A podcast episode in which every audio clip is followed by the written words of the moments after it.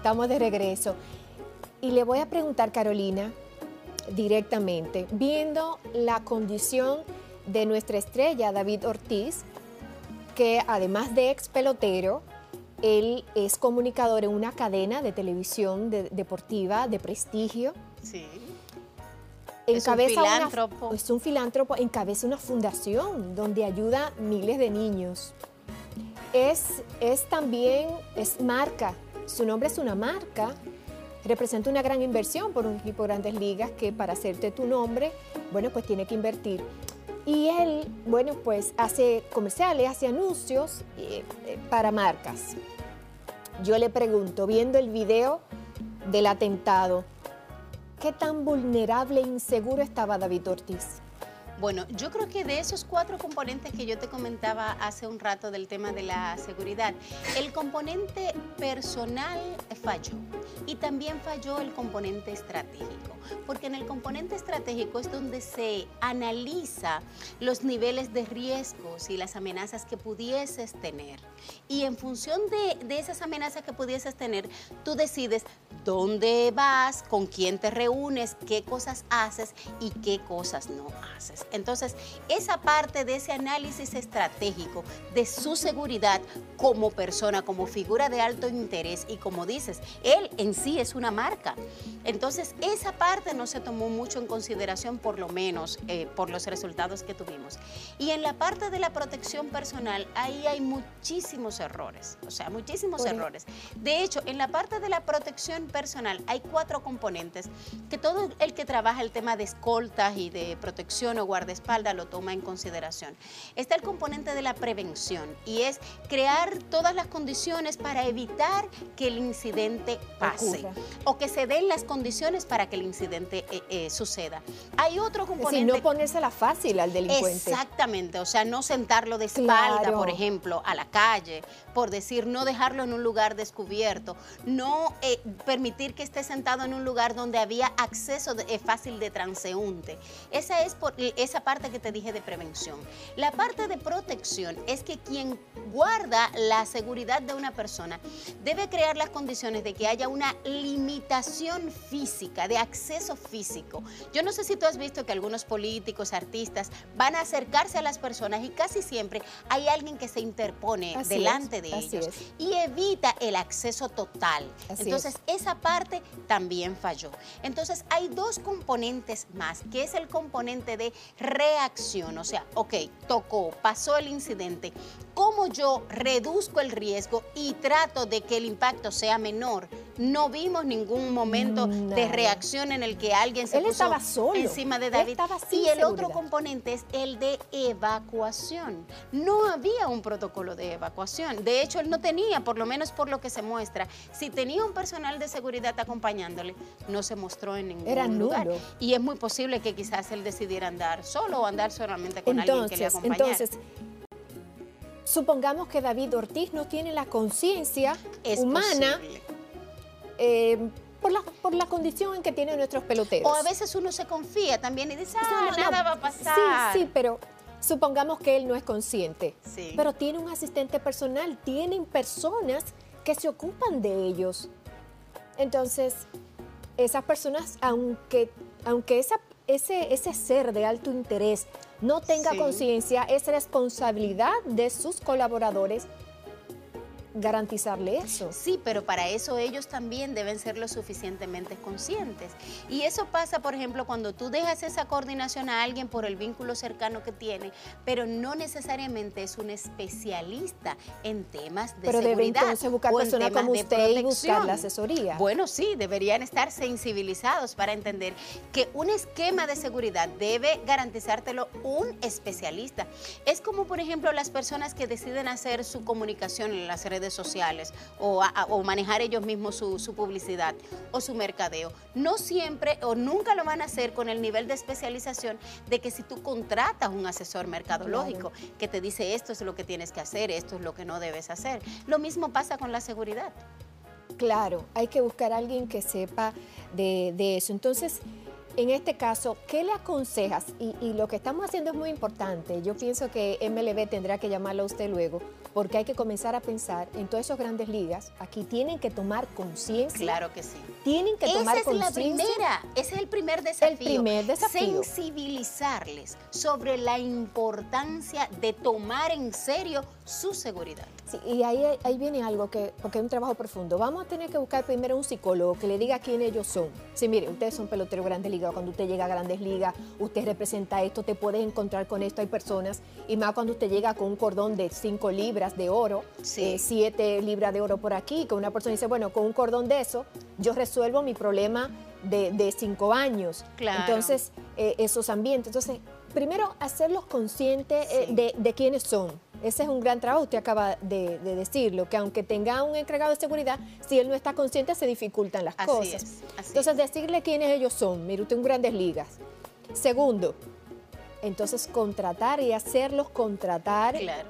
Concientizarlos de que necesitan un experto que les arme ¿Cuál sería un plan? Un esquema de seguridad, un ecosistema de seguridad que va a involucrar incluso sentar también a su familia y a sus relacionados y decirle usted no puede tener tal comportamiento por el vínculo que usted tiene con esa persona. Y de hecho, en el sector empresarial aquí en República Dominicana se hace, o sea, yo llevo años eh, para el sector, por ejemplo, bancario y ejecutivos de alto nivel, ejecutivos de alto nivel, ellos tienen incluso un seminario en el que a sus asistentes, a sus asesores y al personal que está con ellos te lo mandan tres días en un resort y invitan, e invitan personas como yo a ir a hablarle sobre la importancia de su comportamiento para manejar o para garantizar la seguridad de esa persona. Incluso hay una conferencia que yo doy con mucha frecuencia que es hasta el manejo seguro de información sensible. O sea, un error, una indiscreción de una secretaria, de un asistente, puede hacer que se caiga un negocio importantísimo. Sí, pero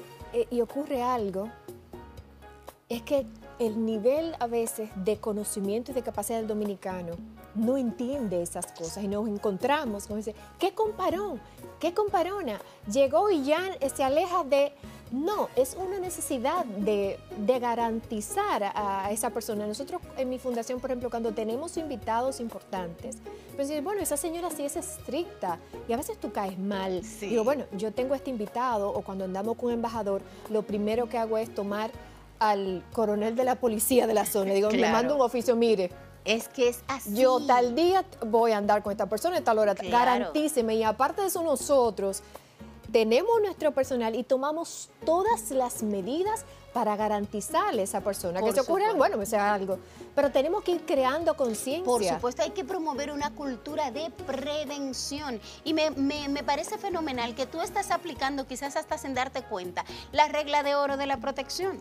La regla de oro de la protección implica el 90% de lo que tú puedes hacer para garantizar la seguridad es precisamente prevención. Hay un 5% de la suerte y otro 5% de cómo reaccionar si ese incidente sucede. Eso, eso es muy importante. Lo que usted está haciendo orientándonos es sumamente importante porque lo necesitamos mucho. Y usted acaba de decirnos algo interesante. Aquí tenemos muchos banqueros. ¿Cuántos casos tenemos? Las, las, las probabilidades, las estadísticas son mínimas. ¿Cuánto le ha pasado? Porque son estrictos con su seguridad. Porque tienen conocimiento de quiénes son, claro. licenciada. Ellos saben lo que representan. Y no tiene que ser aparatosa la seguridad. De hecho, la seguridad, mientras más eficiente es, menos se percibe. Menos se percibe. Así es. Así es. Así es. Eso, eso, eso es muy importante. nuestros muchachos peloteros deben, y desde aquí hago un llamado a MLB, para que dentro de esas cosas que ellos hacen, que los están formando en algunas, algunos temas, tienen que tener conciencia de lo que ellos son y de lo que representan, porque viendo esos casos que ha estremecido nuestra sociedad, y ese impacto ha sido porque es, es, es raro, es un evento realmente, o sea, eso no ocurre con frecuencia en la República Dominicana. Pero deberíamos trabajar para que no suceda. Sí, porque se está sentando un precedente, y entonces eso pudiera como que darle idea a otro y decir, bueno, pero no pasa nada. Entonces nuestra sociedad tiene que estar vigilante, sería bueno ¿Cómo la consiguen usted y videos suyos y, y, bueno, documentos a, a, mí pueden localizarme en, la, en las redes. Mi usuario es arroba mujer seguridad. Yo estoy en todas las redes, en Instagram, en Twitter, en Facebook.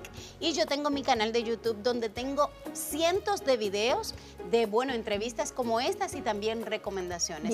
y actualmente estoy publicando cada semana una cápsula de recomendaciones sobre seguridad. Pueden seguirla en arroba mujer seguridad del nivel de David Ortiz, ¿qué usted les recomendaría para que ya, por ejemplo, un David Ortiz, un Sammy Sosa, un, estos que están activos, esos, esos peloteros nuestros de que van a venir ya en octubre, comienzan a llegar, en septiembre, octubre.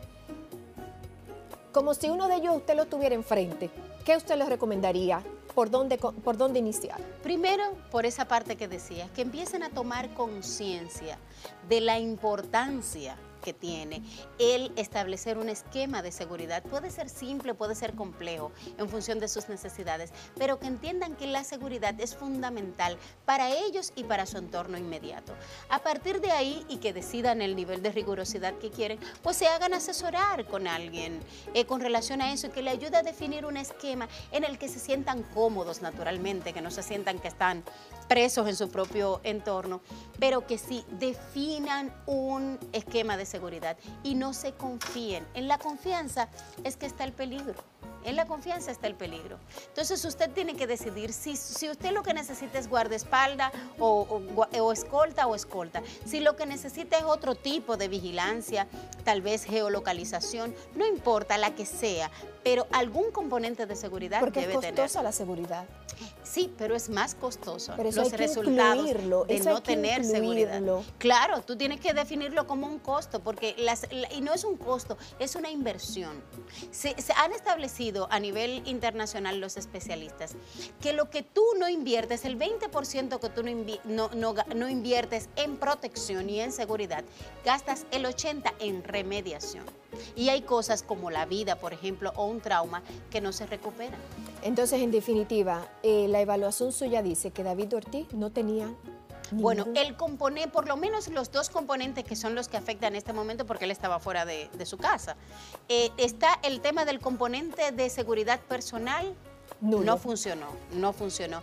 Y otro componente mucho más importante, que es el estratégico para determinar los niveles de riesgo a lo que él podía estar expuesto, tampoco, o sea, ese falló. Es así. Y ese es fundamental porque es que el análisis estratégico de tu situación de seguridad te va a decir qué tanto puedes exponerte y qué tanto sí, debes tus movimientos, analizar Por tus supuesto, y a dónde, a dónde vas, en qué horario vas, con quiénes te rodean, o sea, a, ti te podrá gustar mucho el dulce y si de repente tu médico te dice, te estás volviendo diabético, o sea, tú, te gusta el dulce, pero lo, es como por ejemplo, lo, reduces. ¿qué persona te, tú estás haciendo algo y tiene una y dice, no, pero vamos allí, dice, no, yo no puedo. No, yo no, puedo, yo no voy. Yo no puedo, tomarme esa estás, foto. Estás muy comparón. No, mira, yo, por ejemplo, hay algunos lugares, tú dices, mira, discúlpame, toma tu foto allá, no me saques foto. Claro. Pero ¿qué comparona? No, discúlpame, toma, tómala allá. Porque esas son, y ahora con estas redes sociales, claro, ¿qué usted recomienda en 30 segundos con este tema de las redes sociales y esos videos cuando uno está en un lugar público? ¿Qué uno puede hacer? Tomar mucha conciencia de eso, sobre todo porque con las redes sociales estamos en la era de la posverdad y cualquier post que suban podría afectar una carrera de años y en condiciones irrecuperables. Hay que tomar mucha conciencia de lo que usted sube y de lo que permite que otros suman a las redes sociales con relación a usted. Entonces podemos nosotros decir, y lo que tú no quieras que se sepa, procura no hacerlo. No hacerlo. Hay alguien que dijo, no recuerdo cuál fue el filósofo que dijo, vive en privado como si fuese en público. fueras a vivir en público. Gracias por venir. Gracias El a próximo ti por domingo te vuelve porque nos falta otra parte. Sí, de la vamos a dar algunas recomendaciones, por ejemplo, de lo que la persona debe hacer a la hora de elegir su escolta, por decir. ¿Qué Sí. componentes debe tomar en Vamos consideración? para allá. Usted nos va a dar esa lección el próximo domingo. Así que muchas gracias por venir hoy. Gracias a ti por invitar. eh, por esos conocimientos tan, tan importantes. Amigos, no se muevan, que ahora vamos a conocer la parte, bueno, las consecuencias de ese hecho tan feo que ocurrió contra nuestra estrella David Ortiz. Vamos a hablar con el abogado, el penalista, que nos va a arrojar luz en esta situación y también sobre la validez de los contratos. No se mueva de ahí, por favor, retorno en segundos.